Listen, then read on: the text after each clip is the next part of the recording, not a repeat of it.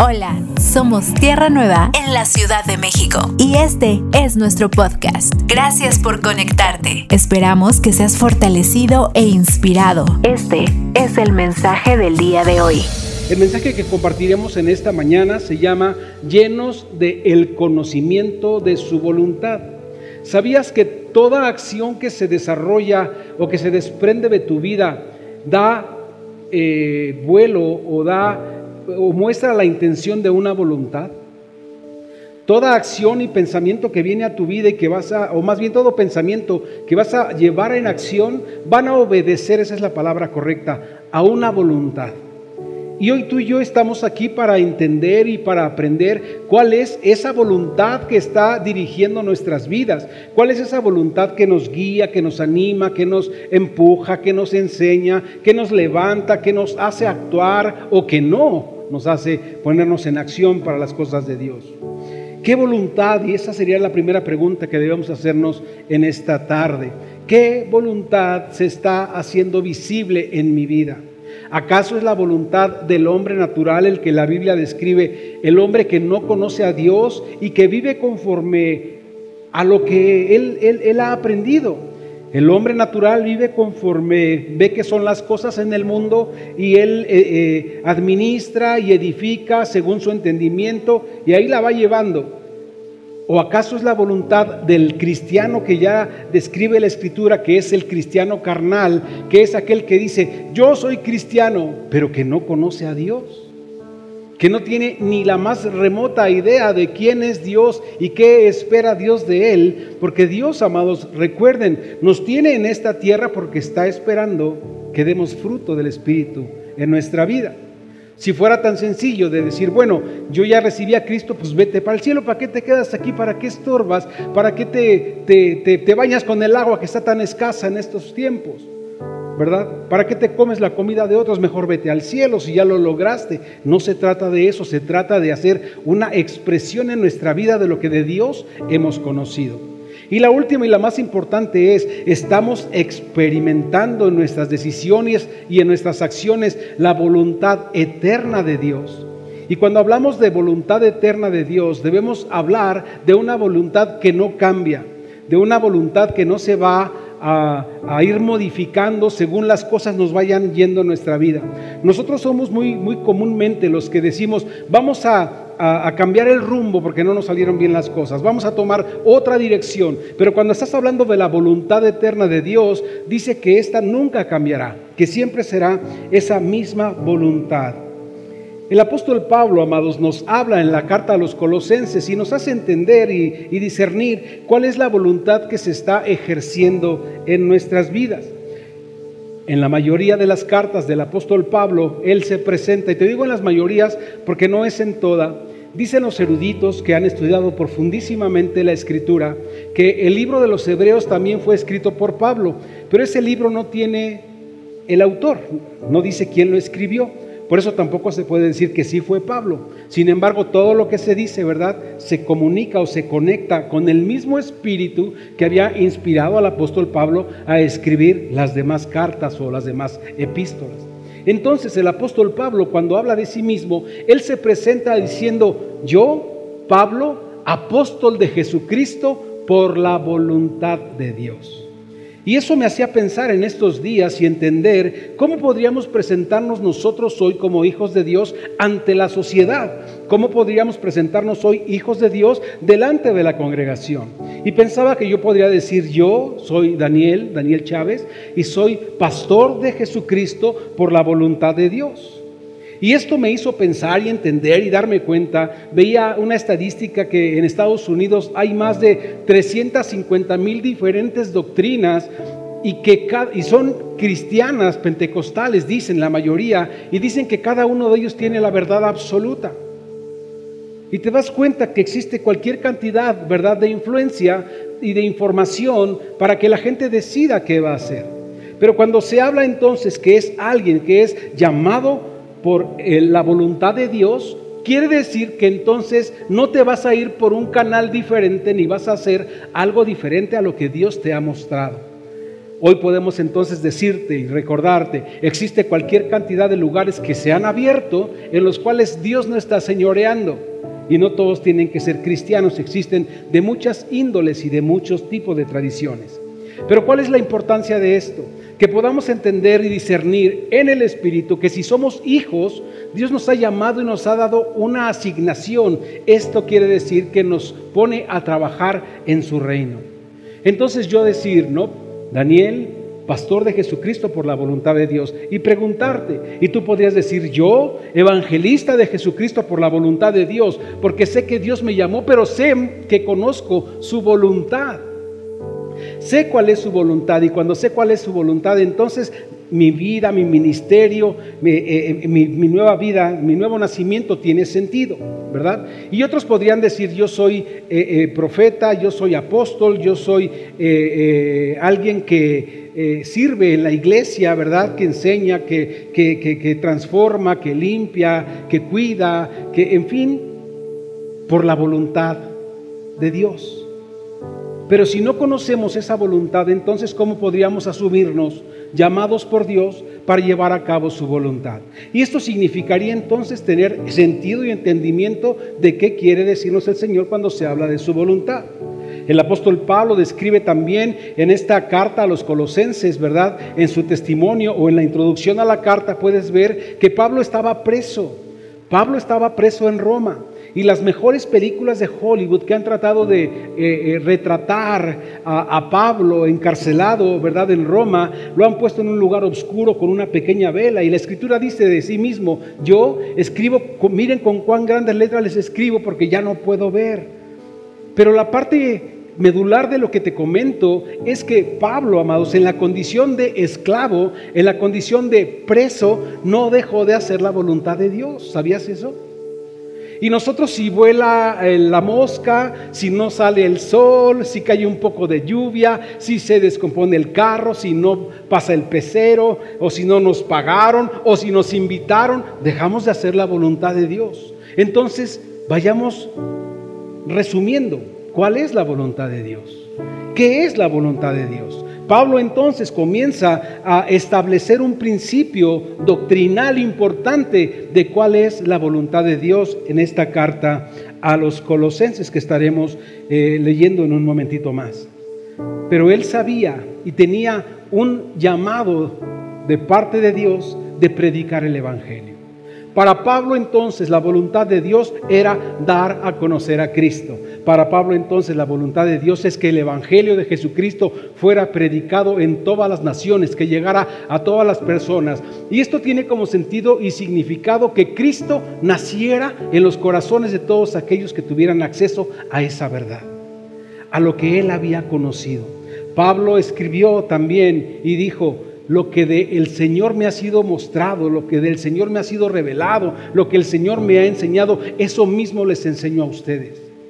Él no estaba haciendo su propia doctrina, él no estaba haciendo su propia corriente de cristianismo, él no estaba incluso eh, molesto con las personas que iban en otro sentido, pero sabía que se les tenía que dar a conocer la luz, sabía que se les tenía que acercar al conocimiento para que pudieran discernir que estaban haciendo mal.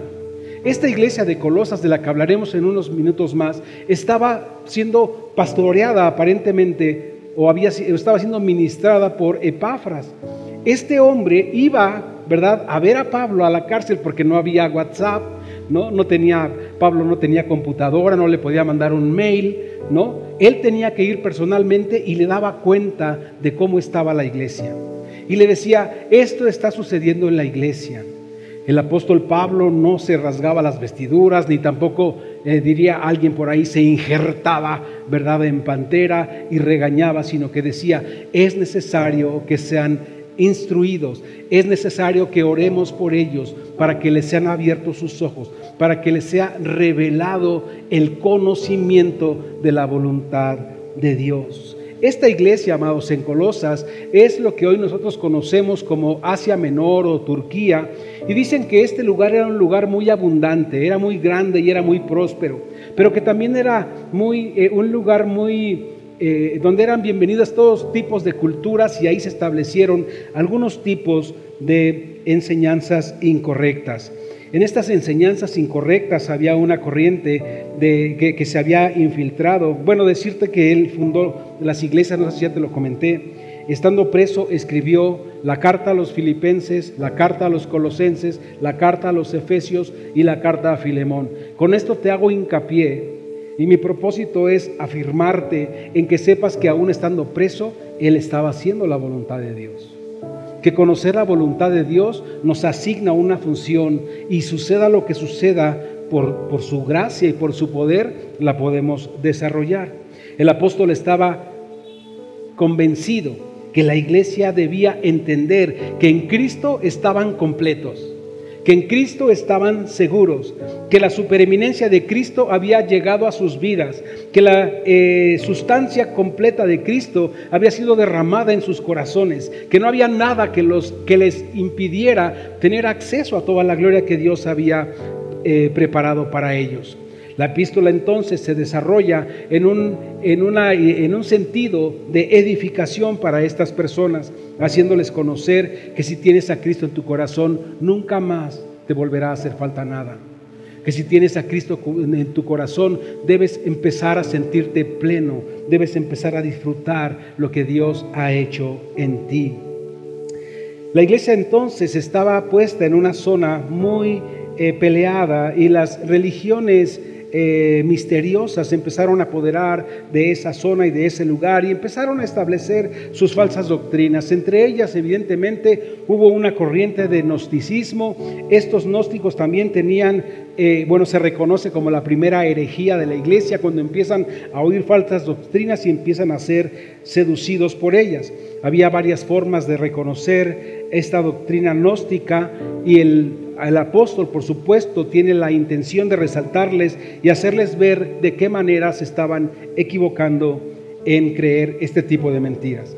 Los escenos, que eran los que hacían ese tipo de enseñanza y de predicación, se identificaban de tres maneras y son muy comunes.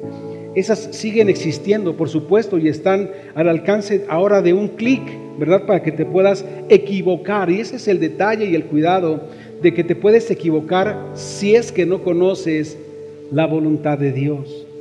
Los escenos decían tener un espíritu exclusivo.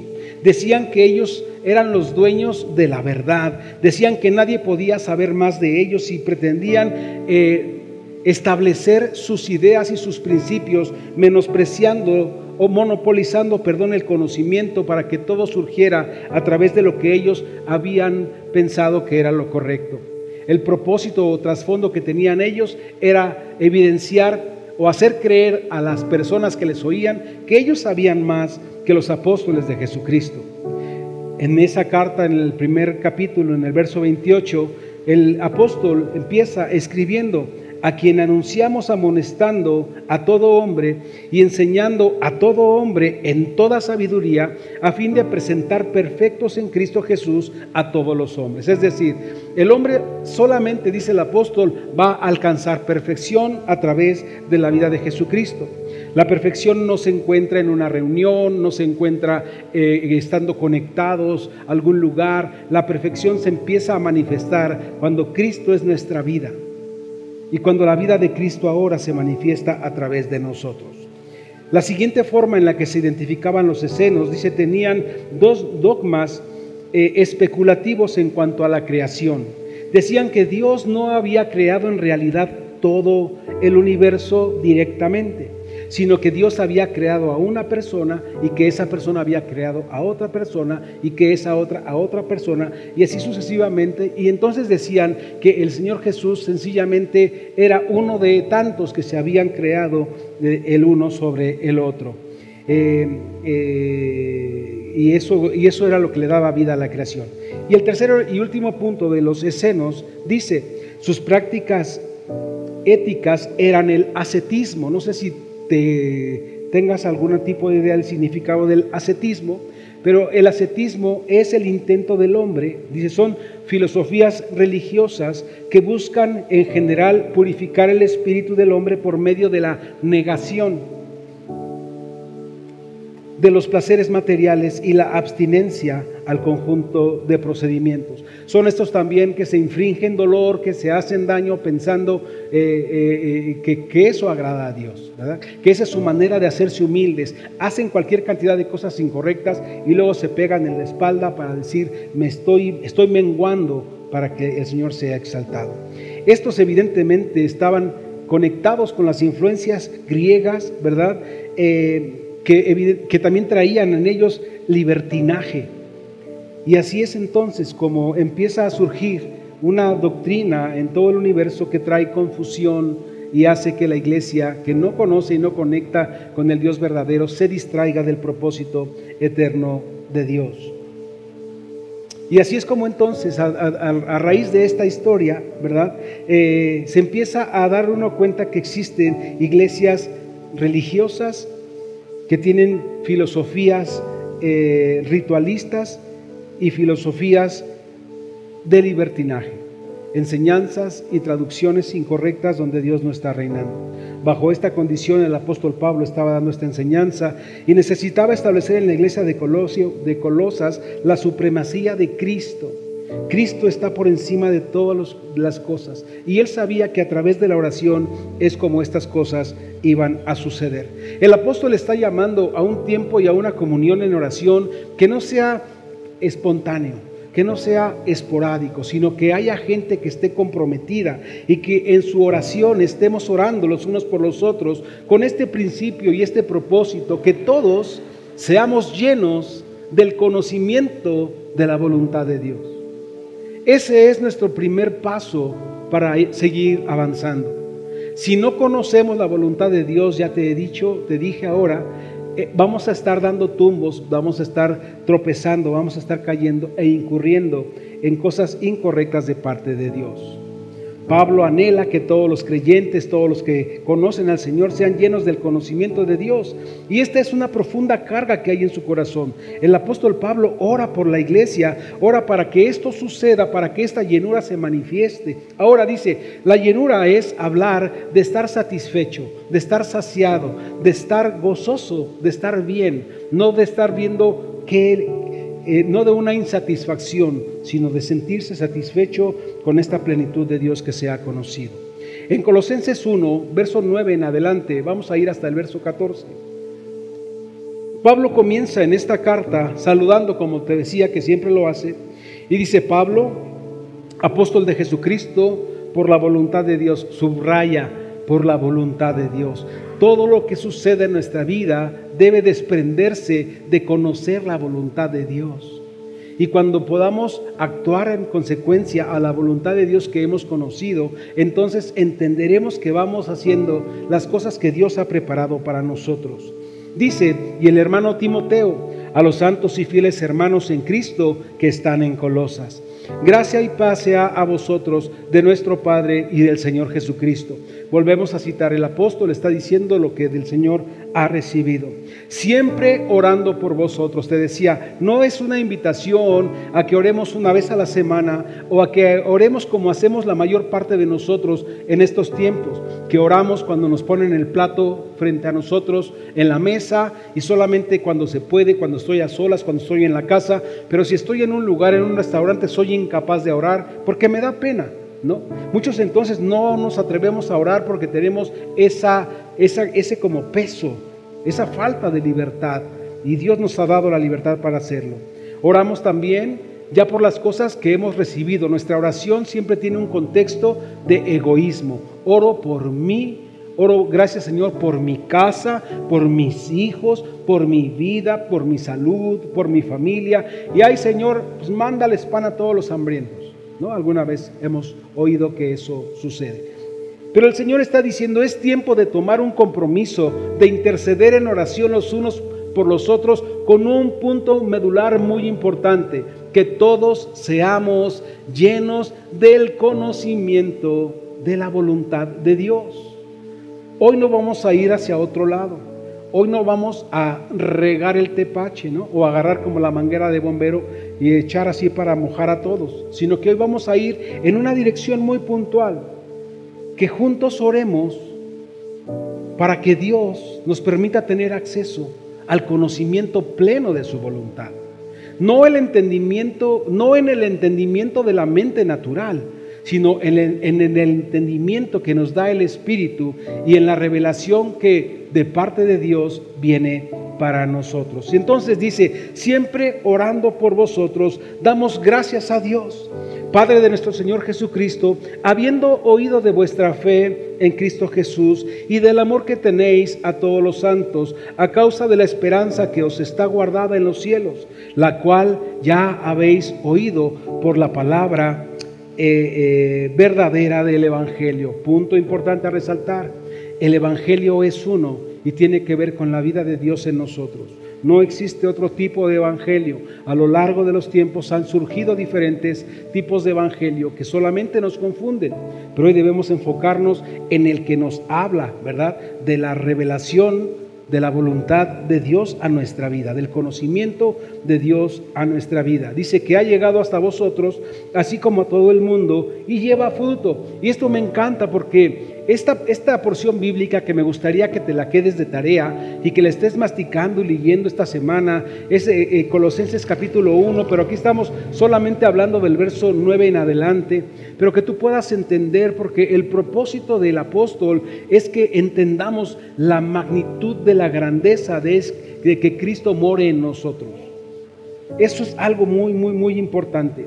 Porque si esto es real, si tú has oído el Evangelio verdadero, si Cristo es una realidad en tu vida, ¿qué crees? Vas a dar fruto. Vas a llevar mucho fruto. No podrás seguir teniendo una vida estéril. Si has tenido un evangelio incorrecto, entonces vas a tener esterilidad en todas las áreas de tu vida, como esposo, como padre, como hijo, como trabajador, como en lo que te dediques. Si has oído un evangelio incorrecto, entonces la esterilidad va a estar a la puerta de todas tus relaciones. Pero si tú has oído el Evangelio correcto, entonces vas a empezar a experimentar el fruto que da vida, el fruto del Espíritu Santo en ti y en todo lo que hagas. Dice, y lleva fruto. Y crece también desde el día en el que oíste, ¿te acuerdas que hablamos de eso? Oímos y conocimos. Y esto nos hace entonces tener un discernimiento maravilloso, porque no nos conformamos con oír, sino que ahora escudriñamos y ese es el conocimiento. Ahora indagamos, ahora bajo la luz del Señor tenemos acceso a su conocimiento y podemos conocer cada vez más lo que Él está, ha preparado para nosotros. Por eso dice, oísteis y conocisteis. Suenan un par de palabras que están juntas, pero ellas ambas tienen un trasfondo impresionante y profundo de un compromiso que como hijos tenemos hambre y sed por el conocimiento de nuestro Señor. Y conocisteis la gracia de Dios en verdad, como habéis aprendido de Epafras, te decía que él era, es eh, probablemente el pastor, nuestro siervo y amigo, que es un fiel ministro de Cristo para vosotros, quien también nos ha declarado vuestro amor por las cosas del Señor o por el Espíritu. Por lo cual también nosotros desde el día de hoy, desde el día que lo oímos, perdón, dice, no cesamos de orar por vosotros. Ahora, volvamos a tomar, a puntualizar la intención que tiene la oración. No cesamos de orar por vosotros y de pedir que seáis llenos del conocimiento de la voluntad de Dios. Este es el verso que da título a nuestro mensaje. Y esa debe ser nuestra oración. Ese es nuestro clamor como pastores. Eso es lo que anhelamos. No queremos verte sometido en una falsa doctrina. No queremos verte siendo llevado por cualquier viento de doctrina. Queremos, y esa es nuestra oración, que seamos llenos del conocimiento de la voluntad y de toda la sabiduría e inteligencia espiritual. Y aquí comienza una nueva vertiente maravillosa que nos habla acerca de la sabiduría y la inteligencia que no son terrenales, que no provienen del hombre natural, del hombre sin Dios, sino que vienen de lo alto y se pueden entender por la vida del Espíritu que está en nosotros. Lo que nos hace entender lo que viene de Dios es la vida del Espíritu que está en nosotros, es la vida nueva, el ser espiritual que hoy puede conocer a Dios. Repito entonces, no cesamos de orar por vosotros y de pedir a Dios que seáis llenos del conocimiento de su voluntad. necesitamos ser llenos del conocimiento de su voluntad. Necesitamos hoy actuar constantemente en nuestra vida sabiendo que estamos haciendo la voluntad de Dios. No importa si estamos presos como el apóstol Pablo lo estaba, nosotros podamos estar tener otro tipo de cárcel, ¿verdad? Podemos estar presos de un montón de áreas en nuestra propia mente, en nuestra propia vida de incapacidades, podemos estar frustrados, podemos estar eh, eh, molestos, enojados, pero recuerda, si somos llenos del conocimiento de su voluntad, no podemos entonces dejar de hacer su voluntad, que es escribir, enseñar, mostrar, expresar, manifestar la vida que vino del cielo la vida que vino de lo alto, la vida que vino a darnos nueva vida en Cristo Jesús. Y dice, ¿cuál es la consecuencia o el fruto que hoy habrá en nuestra vida? Para que andéis como es digno del Señor. ¿Cómo podemos andar como es digno del Señor si no hemos sido llenos del conocimiento de su voluntad? Te decía que la voluntad va a poner en nosotros acciones, comportamiento, palabras, dichos, decisiones. Pero si estamos llenos de su voluntad, entonces esos dichos, comportamientos, acciones y decisiones se alinearán a aquello que Dios ha preparado para ti, aquello de lo que Dios quiere que hables, de la forma en la que Dios quiere que te conduzcas, que te manifiestes. Entonces dice una vez más, eh, para que andéis como es digno del Señor, agradándolo en todo. ¿Cuál es la forma en la que tú crees que puedes agradar a Dios? teniendo muchos autos, teniendo casas, muchas casas, viajando mucho, teniendo mucho dinero en el banco, mucha ropa en el closet, viendo mucha televisión, oyendo mucho radio, andando, eh, eh, eh, trabajando como burro, ¿no? O sea, yo, híjole, me la paso chambeando, chambeando y mi chamba, ¿qué crees? Me impide hacer la voluntad de Dios. ¿Cuál entonces será la forma de andar dignamente y de agradar a Dios? Y eso es algo a lo que tú y yo tenemos que llegar hoy. Y eso es algo en lo que tú y yo tenemos que salirnos convencidos de que es una verdad establecida por Dios. Porque si no conocemos su voluntad, evidentemente no vamos a poder andar en ella. Y si no andamos en ella, no vamos a poder agradar a Dios. Porque la voluntad de Dios es que su Hijo Jesucristo sea conocido en nuestras vidas. El Señor Jesucristo dijo, y esta es la vida eterna, que te conozcan a ti y a Jesucristo tu Hijo, a quien has enviado. El Padre no va a cambiar cuando se habla de la voluntad de Dios, te decía, es eterna. Esa no va a, oigan, eh, iglesia, qué bueno que estamos todos reunidos, hoy vamos a cambiar la voluntad de Dios. Dios me habló esta noche y me dijo que cambiemos su voluntad. ¿Ustedes aceptarían eso? ¿Por qué?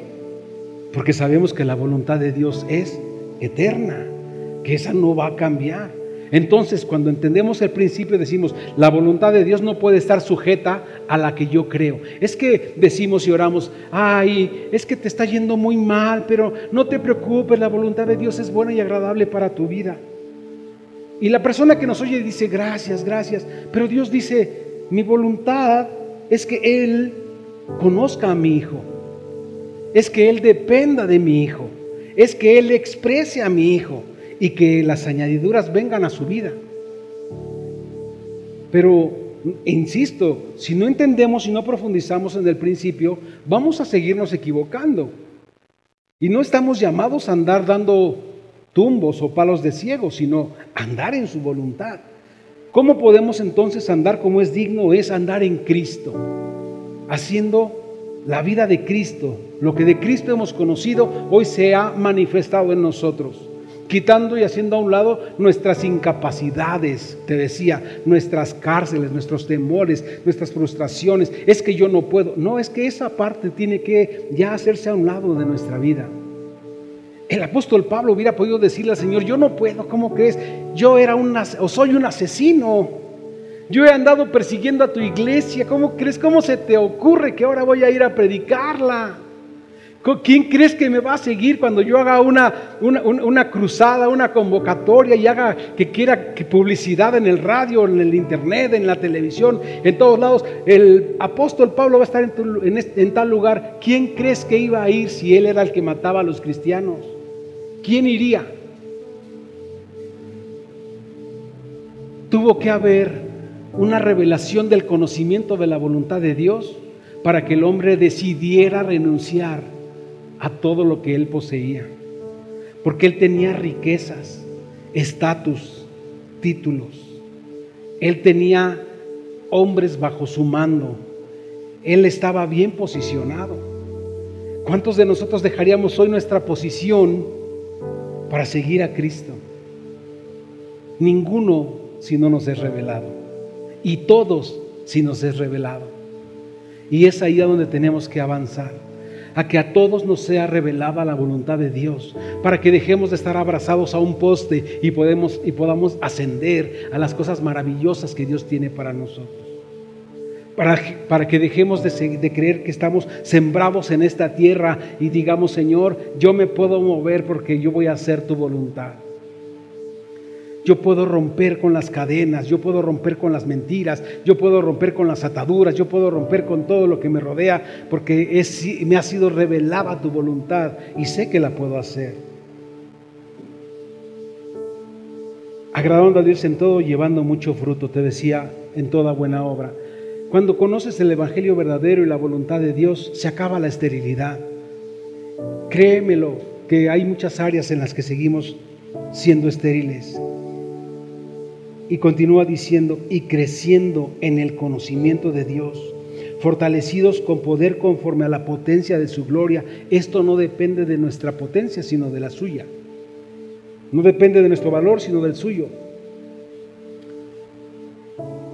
Para toda paciencia y longanimidad. ¿Saben qué significa longanimidad? La longanimidad dice que es generosidad, es amplitud de ideas y de conducta es una persona que expresa a Cristo. Por eso dice, para que sea expresado conforme a su poder y su gloria, para toda paciencia y longanimidad, con gozo.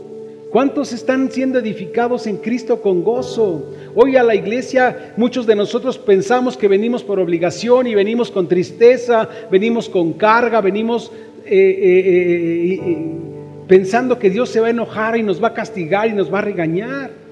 Pero dice con gozo, dando gracias al Padre que nos hizo aptos para participar de la herencia de los santos en luz, en el conocimiento y en la verdad de Dios, el cual nos ha librado de la potestad de las tinieblas, es decir, cuando tú digas que Dios te ha libertado de la libertad de las tinieblas, más allá de creer que los demonios han sido sacados de tu vida, tienes que saber que ya no ignoras cuánto te ama Dios. Ya no ignoras que has sido libre. Ya no ignoras que eres un hijo amado. Ya no ignoras que hay un propósito de Dios para que te pongas en acción. Nos ha sacado de las tinieblas. Siempre pensamos, es que nos sacó de la, de, de la cuna de lobos. Pero ahora, ¿qué estamos haciendo? Por eso debemos llevarlo en primera persona. Señor, trajiste luz a mi vida, me diste acceso al conocimiento y puedo entender y conocer lo que tú eres de mí. Y nos has trasladado al reino de tu amado Hijo, en quien tenemos redención por su sangre y el perdón de nuestros pecados. Hoy puede ser que muchos nos sintamos imperfectos, Hoy puede ser que muchos digamos, es que yo no tengo acceso a esa gloria, yo todavía no, no, sé, no lo siento. Pero Dios te dice en este punto, Él te ha redimido por su sangre y te ha perdonado todos tus pecados. ¿Qué te ata? ¿Qué te detiene? ¿Qué impide que accedas a lo que Dios tiene preparado para ti? Ser llenos del conocimiento de Dios significa, amados, que cada área de nuestra vida, de nuestro ser, espíritu, alma y cuerpo, que cada rincón de nuestro interior exprese la vida del Espíritu, el conocimiento de Jesucristo. Ser llenos también en, en nuestro ser interior es estar saturado, es decir, cuando algo está saturado, ya no le puedes meter nada. No sé si alguna vez has intentado comer algo cuando ya estás saturado lleno. Y te traen el postre más delicioso y lo que a ti más te agrada, pero dices, para llevar. ¿No? Me lo pone para llevar, por favor. Porque sí me lo como, pero ahorita estoy lleno, salud. Entonces ese es el principio, que si estamos llenos del Señor, Ninguna falsa doctrina nos va a confundir, se va a nos va a impregnar. Estamos siendo eh, saturados del Señor, estamos invadidos del Señor, estamos inundados del Señor, de su conocimiento por, por su plena voluntad. No se trata de las personas, se trata de la voluntad de Dios haciéndose y operando a nuestro favor. En Efesios 5, 18 dice la escritura, no os embriaguéis con vino, es decir, no se distraigan ni se llenen con cosas que son externas o superfluas, que tienen final, que se acaban, sino más bien manténganse firmes, llenos con el Espíritu Santo, que los va a mantener siempre en una dirección correcta. En Hechos 2, del 1 al 4, habla de la venida del Espíritu Santo en el Pentecostés y dice, cuando llegó el día del Pentecostés, estaban todos unánimes juntos y de repente vino del cielo un estruendo como de un viento recio que soplaba, el cual llenó toda la casa donde ellos eh, estaban, donde estaban ellos sentados. Esto habla de una llenura externa, es decir, algo que viene sobre nosotros, una cobertura que sí necesitamos. Una cosa es estar lleno, saturado de lo que de Él hemos recibido y la siguiente instancia es saber que esta cobertura del Espíritu Santo, esto que viene, dice, sobre ellos, es la que nos pone en acción y nos guarda para que cumplamos con su llamado es la que nos permite ir a mostrar, ir a llevar la luz a otro lado, la que nos permite predicar con denuedo, sacar de nuestro interior todo lo que de Dios ha sido derramado. Y dice entonces, si se les aparecieron lenguas repartidas como de fuego, asentándose sobre cada uno de ellos, y fueron llenos del Espíritu Santo y comenzaron a hablar en otras lenguas. Por la mañana veíamos que en, el, en, la edificación del hombre intentando acercarse a Dios, Dios los confundió en sus idiomas y que evidentemente, ¿verdad? En ese acto de la Torre de Babel, ellos no pudieron comunicarse y eso impidió que siguieran edificando lo que ellos querían edificar. Entonces, ahora viene el Espíritu Santo y les derrama las diferentes lenguas a los que estaban reunidos para que entonces ahora haya comunicación. ¿Cuál era la comunicación? Que todos tenían lo mismo que decir. Todos iban a hablar y a predicar de Jesucristo, el Hijo de Dios, que había venido a dar su vida por nosotros, que había venido a darnos vida nueva y abundancia en Él. Eso es lo que ahora iba a ser el acuerdo y ese iba a ser ahora el edificio que se iba a levantar en el acuerdo y la dirección del Espíritu Santo. Comenzaron a hablar en nuestras lenguas según el Espíritu les daba que hablasen. En Romanos 5.5 o 5.5 dice, y la esperanza no avergüenza, porque el amor de Dios ha sido derramado en nuestros corazones por el Espíritu Santo que nos ha sido dado. Entonces ahora el Espíritu Santo que está en nosotros, que ha sido derramado por Dios, pone en acción el entendimiento con el propósito eterno de Dios. Eso nos permite entender ¿Qué es lo que Dios está hablando y hacia dónde Dios nos quiere llevar? En el Pentecostés vino sobre ellos en el Espíritu y fueron todos llenos y fue sobre ellos que cayó esa cobertura del Espíritu Santo. La llenura del Espíritu Santo, amados, actúa en nuestra vida para darnos a conocer a Dios. La llenura del Espíritu Santo nos está guiando a toda verdad, nos está haciendo tener un mejor entendimiento y una mayor comprensión de las cosas que Dios quiere que, tengamos. El Espíritu Santo hace real a Cristo en nuestras vidas. Muchos pueden decir, yo ya recibí a Cristo, pero no pasó nada, no he visto nada, pero el Espíritu Santo te confirma que es real el acontecimiento. El Espíritu Santo te hace saber que recibiste una semilla y que como es una semilla y tú sabes de agricultura, bueno, la semilla va a llevar un proceso en el que crezca, pero cuando empiece a dar fruto ya nada la va a poder detener. Y probablemente en algunos de nosotros hoy la semilla se esté eh, eh, eh, terminando de, formar y estamos prontos para dar fruto del Espíritu. Por eso no debemos desesperarnos, ni preocuparnos, ni aburrirnos y decir, bueno, como no pasó nada, me voy a regresar a mis infidelidades. Como no pasó nada, voy a seguir con mis falsas doctrinas. No, espera, porque la vida del Espíritu no es estéril y el fruto del Espíritu se manifestará en tu vida cuando tengas acceso a este conocimiento, cuando te permitas escudriñar, cuando dejes que Dios te muestre lo que ha preparado para ti. Pablo también entonces está hablando de la necesidad de estar llenos de conocimiento. que viene a través de la voluntad de Dios sobre nosotros y de escudriñar la palabra. Él no está hablando de un conocimiento humano, está hablando de un conocimiento que en, griego se dice epignosis, que es un conocimiento profundo que habla la revelación y el conocimiento de Dios. No un conocimiento mental o intelectual como se puede aprender en una cátedra, leyendo un libro, sino en un conocimiento que es revelado por Dios a través de su Espíritu Santo. La Escritura dice en Jeremías que clamemos a Dios y Él nos responderá. Y es hermoso porque dice, clama a mí, yo te responderé y te enseñaré cosas grandes y ocultas que tú no conoces. Hay muchas cosas que todavía no conocemos ni entendemos, pero el Señor nos las va a mostrar. Y esa debe ser el gozo de nuestro andar en, Él, sabiendo que, que no ha terminado, que Él nos seguirá mostrando cosas maravillosas.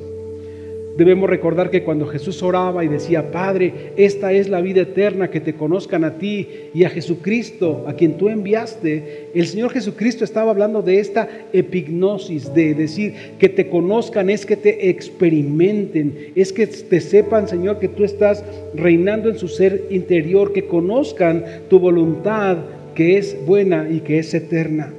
La voluntad de Dios no es una voluntad doméstica, es una voluntad eterna. Dios nos ha dado conocimiento, inteligencia natural para poder saber qué es bueno y qué es malo. Si te vas a pasar a un alto, sabes qué es malo. No necesitas preguntar al Espíritu Santo, ¿no? Si pones la mano en el fuego, sabes que te vas a quemar. No necesitas preguntar al Espíritu Santo, si la pongo me quemaré. Tú ya tienes esa capacidad de entender. Ahora ese discernimiento debe alinearse a la vida del Espíritu para que podamos ascender y discernir que todas las cosas tienen un, propósito eterno y un despropósito humano y podamos siempre estar alineados y llevar a cabo el propósito eterno, el cual a Dios le ha placido revelarnos. Pablo habla de que conocer la voluntad eterna y el propósito eterno de Dios van a edificar la vida de Cristo en nosotros. En Efesios 5, 1 eh, en Efesios 1, perdón, verso 5, dice que el Señor nos ha eh, en amor, nos ha predestinado en amor, habiéndonos, bueno, habiéndonos predestinado para ser adoptados hijos suyos por medio de Jesucristo, según el puro afecto de su voluntad. Este verso dice, por la voluntad del Señor fuimos aceptos por Jesucristo a Él. Y podemos empezar a ver esta maravillosa voluntad de Dios que opera a nuestro favor. En el verso 9 dice, dándonos a conocer el misterio de su voluntad, según el beneplácito, el cual se había propuesto en sí mismo. Ahora una vez más dice, lo que Dios se propuso en sí mismo nos los ha dado a conocer según su propósito eterno, el propósito eterno de su voluntad. Es decir, Dios nos revela. Y en el verso 11 también de Efesios 1 dice, en él mismo tuvimos herencia, habiendo sido predestinados conforme al propósito del que hace todas las cosas según el designio de su voluntad. Ahora, esta palabra predestinación puede confundirnos si creemos que solamente somos algunos. Dice la escritura misma, para todo el que cree. Y como tú y yo hemos creído, podemos entrar en estas personas que hemos sido predestinadas por Dios. Y todos aquellos que sigan creyendo podrán entrar, porque esta no es una, una, jaula que se llene. Ya está lleno, llegaste tarde, no. Esa es la gracia que se prolonga de Dios, que habrá tiempo para que todos lo confesemos, para que toda rodilla se doble y reconozca que Jesucristo es el Señor. Dice la Escritura, para que toda lengua, lengua confiese y toda rodilla se doble, confesando y creyendo que Jesucristo es el Señor. Aquí entonces encontramos un principio de que la voluntad de Dios es útil para ponernos en acción a trabajar en nuestra vida. Que el conocimiento de la voluntad de Dios nos compromete a vivir conforme a su propósito. Porque ignorar entonces hace que lo que Dios nos ha encomendado, volvemos a citar un poco anterior cuando Pablo dice, soy apóstol de Jesucristo por la voluntad de Dios. Ahora, si la voluntad de Dios es buena, agradable y perfecta, es que Cristo sea manifestado a través de la vida de Pablo. Si la voluntad de Dios es Cristo, Cristo entonces va a ser manifestado a través de las personas que le han conocido. De eso se trata el principio. Pero si nosotros seguimos ignorando la voluntad de Dios, entonces no se va a poder realizar lo que Dios espera de nosotros.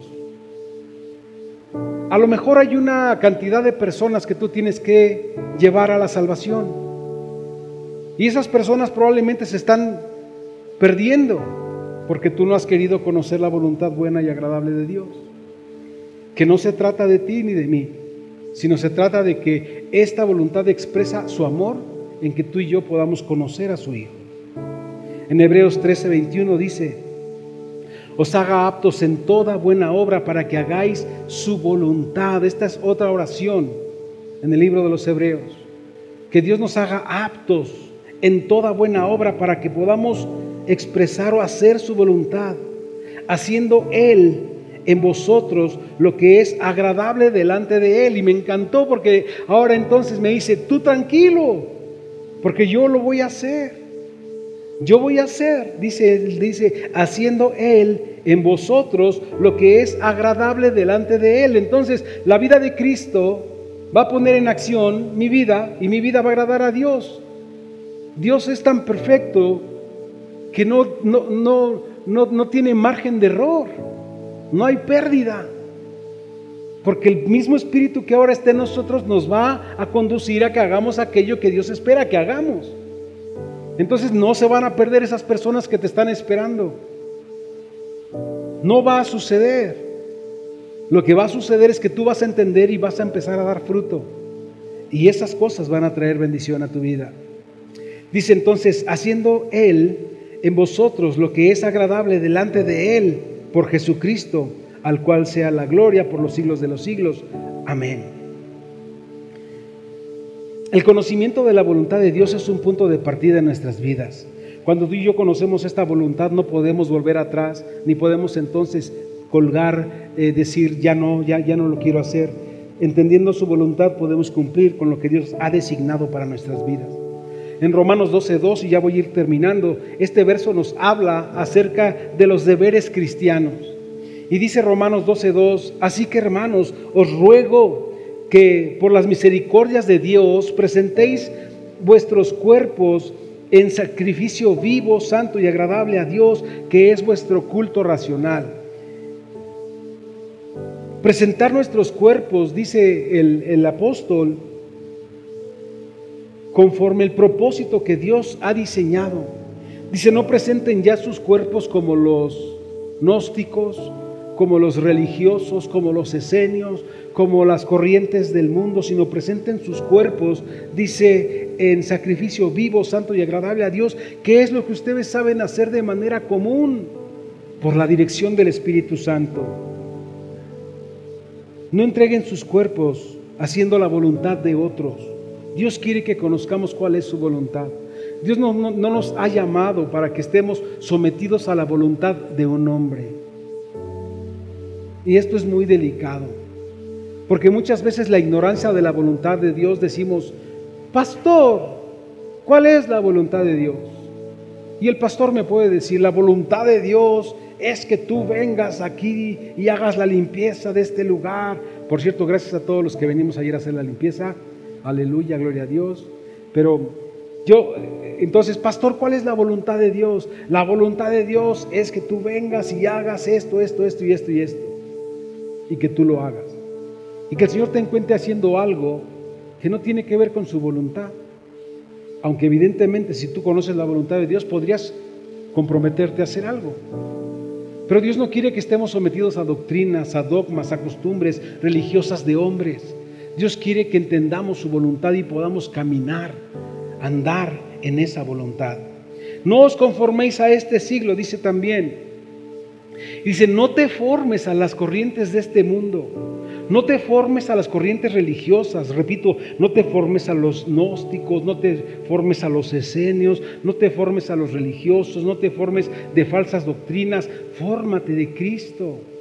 Por eso dice, no os conforméis a este siglo, sino transformaos por medio de la renovación de nuestro entendimiento. Si yo te estuviera hablando de este mensaje hace muchos años atrás, probablemente tu mente, sin haber sido renovada, no lo podría entender. Pero hoy cuando te hablo y tienes una mente renovada, sabes que es una semilla de vida, de crecimiento para tu vida. Es una semilla de fruto abundante de Cristo en tu vida, porque tu mente ha sido renovada sino transformados por medio de la renovación de vuestro entendimiento.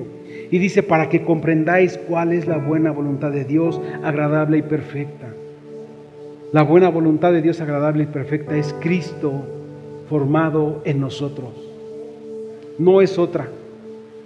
La buena voluntad agradable y perfecta de Dios es que Cristo se empiece a hacer visible en cada área de tu vida. Es que tú puedas renovar tu entendimiento y sepas que Cristo está siendo formado, que venimos a ser edificados, pero el que se está edificando es Cristo, el que es exaltado es Cristo, el que es alabado y glorificado es Cristo, a través de las acciones de su cuerpo que somos nosotros.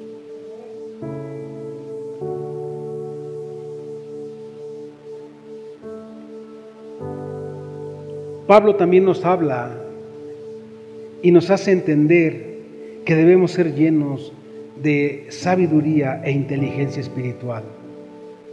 Si tú sigues filtrando la escritura con tu intelecto humano, no la puedes entender. Si tú eres lleno entonces y empiezas a expresar esta inteligencia espiritual, estarás conectando inmediatamente con la verdad que Dios te quiere revelar. Sabiduría espiritual la sabiduría espiritual, la palabra se modifica, la palabra sabiduría se modifica cuando se habla de la sabiduría de Dios, de la sabiduría que viene de lo alto, de las cosas que son eternas. La sabiduría es inteligencia espiritual. Y esta es inmensamente superior a la inteligencia humana o natural. Es Cristo en nosotros.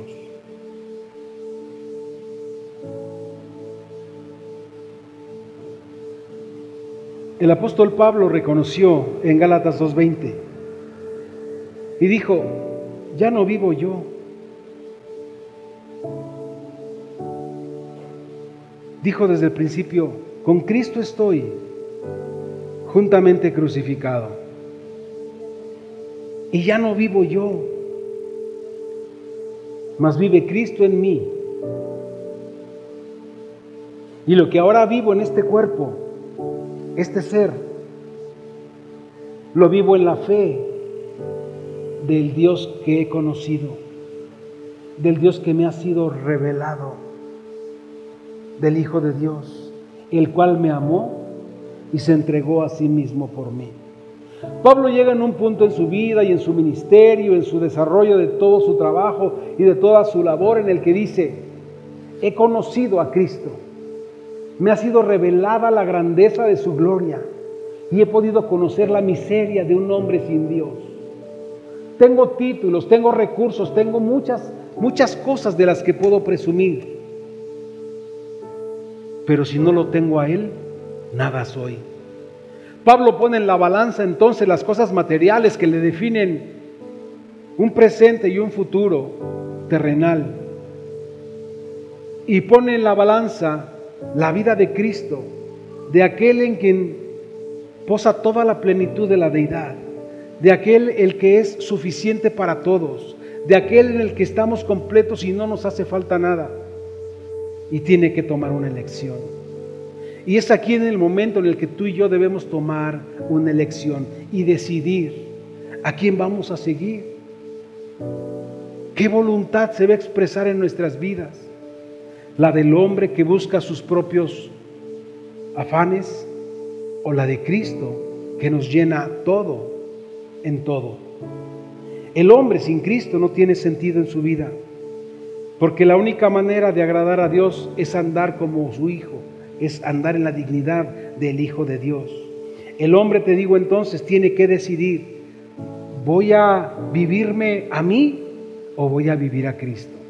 Pablo experimentó esa vida y decidió vivir a Cristo, aunque eso significara deshacerse de todos sus bienes materiales, de todos sus títulos, de todas sus ideas, de todo lo que él había crecido. Yo he visto personas que, que, son muy prósperas y que dicen, esto lo he ganado yo y me lo, me lo merezco yo porque me esforcé mucho estudiando. Yo te digo algo, evidentemente es una persona que no conoce a Dios.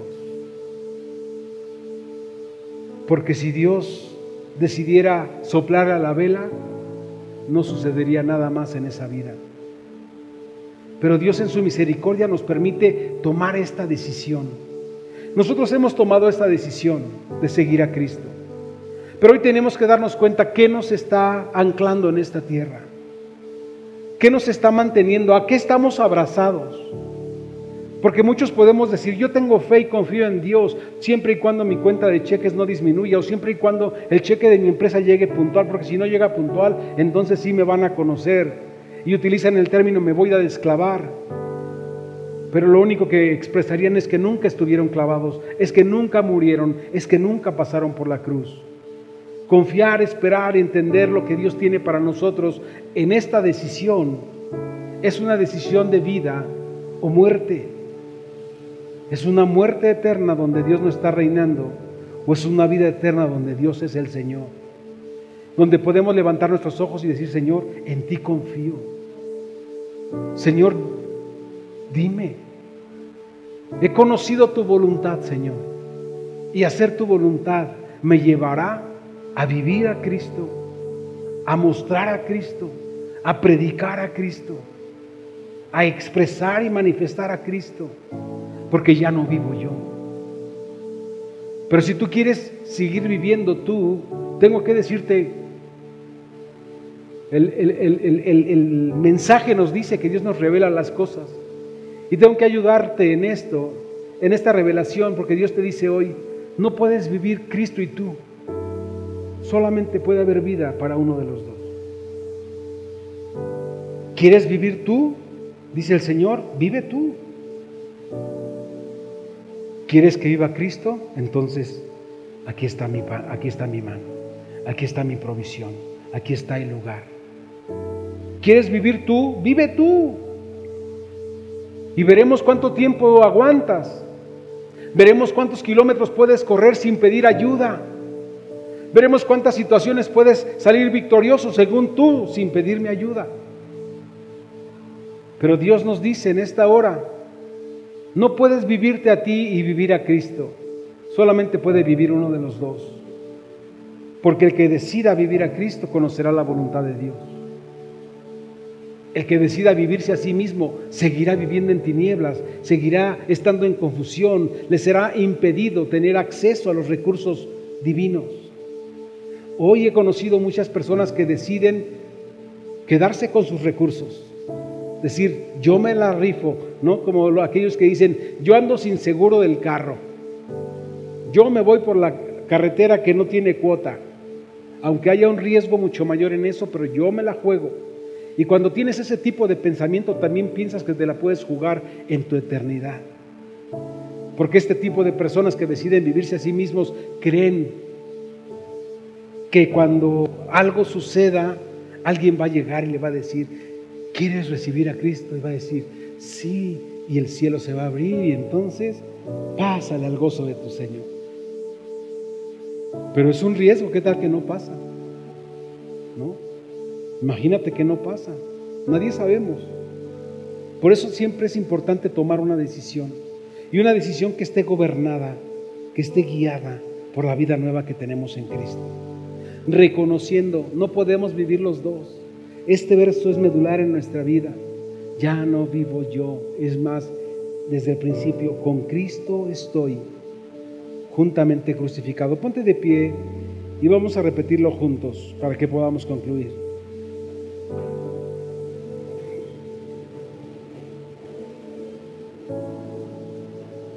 Quiero invitarte a que cierres tus ojos un momento, que tengamos un tiempo de intimidad con Dios. Cuando esto sucede en la iglesia, no hay nadie que esté juzgándonos, no hay nadie que esté eh, eh, tomando nota de qué dijimos o qué no dijimos. Es un tiempo de intimidad con Dios. Cierra por un momento tus ojos y ve tu vida. Piensa en tu vida, en lo que hasta hoy ha sido y en lo que en los alcances que están por venir. Y después date la oportunidad de pensar tu vida, pero ahora viviéndola en Cristo. Y darte cuenta que esta plenitud, que esta supereminencia, que esta gloriosa presencia que lo llena todo en todo, te está siendo ofrecida. Para que puedas llegar como el apóstol Pablo y darte cuenta y decir, ni siquiera lo tengo que pensar. Yo ya he decidido seguir a Cristo. Yo ya he decidido conocer su voluntad. He decidido, Señor, seguirte. He decidido profundizar en el conocimiento, porque mi vida sin ti no tiene sentido, no tiene valor. Mi vida sin ti, Señor, está destinada a una muerte eterna. Mi vida sin ti, Señor, está destinada a pequeños intentos de alegrías materiales pero mi vida contigo está destinada, Señor, a una eternidad en el gozo de tu salvación, en el gozo de tu presencia y con la expresión de tu poder. Vamos juntos, repite después de mí, con Cristo estoy juntamente crucificado. Y ya no vivo yo, sino que ahora vive Cristo en mí. Y lo que ahora vivo en este cuerpo, lo que ahora vivo en este ser, lo vivo en la fe del Hijo de Dios, el cual me amó, me perdonó, me salvó, me limpió, me restauró y se entregó a sí mismo por mí. Así que hoy, Señor Jesús, no tengo que pensar en mi decisión. Muero a toda mi vida sin ti y decido andar, vivir en tu vida y en tu voluntad. Gracias te doy, Señor, por amarme, por aceptarme. En el nombre de Jesús. Amén. Padre, gracias te damos por este tiempo, Señor. Gracias te damos, Padre, por tu palabra. Gracias te damos, Dios, por la luz que nos ilumina, Señor, por el camino que se abre, Señor. Gracias te damos, Dios, porque hoy entendemos que hay una voluntad que hemos ignorado, que hay una voluntad que hemos acomodado a la nuestra, pero eso no glorifica tu nombre ni nos hace andar dignamente delante de ti. Hoy, Padre, en el nombre de Jesús, recibimos y tomamos la oportunidad. No tenemos que pensarlo porque entendemos que contigo las cosas son mejores. Entendemos que tú nos llamas a un nuevo camino y a una vida eterna. Gracias te damos, Señor, por esta nueva vida que hoy expresamos en ti. Oramos en el nombre que tiene poder. Oramos en el nombre que nos expresa, Señor, la gloria de Dios y la vida de Dios aquí en la tierra. Gracias te damos, Padre, en el nombre de Jesús.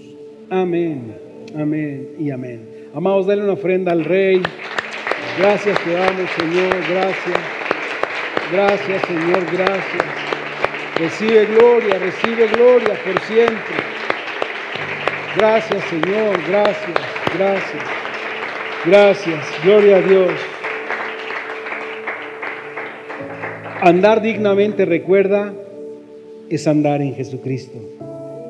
Dios no se agrada de nada que no provenga de su Hijo. Así tú quieras llegar con un castillo, diciendo ese castillo me abre la puerta del cielo, yo te digo hoy, no te la abre, si no proviene de Jesucristo. Si proviene de Jesucristo las cosas son diferentes, porque Dios anhela ver a su Hijo en nosotros. Dios les bendice, amados, cuídense mucho. Nos vemos la próxima semana. El miércoles los esperamos a las 8 de la noche en la reunión de oración. Para escuchar más mensajes como este, asegúrate de suscribirte a nuestro podcast para no perderte ningún episodio. Síguenos en nuestras redes sociales. Tierra Nueva, Comunidad Cristiana. Gracias por escucharnos.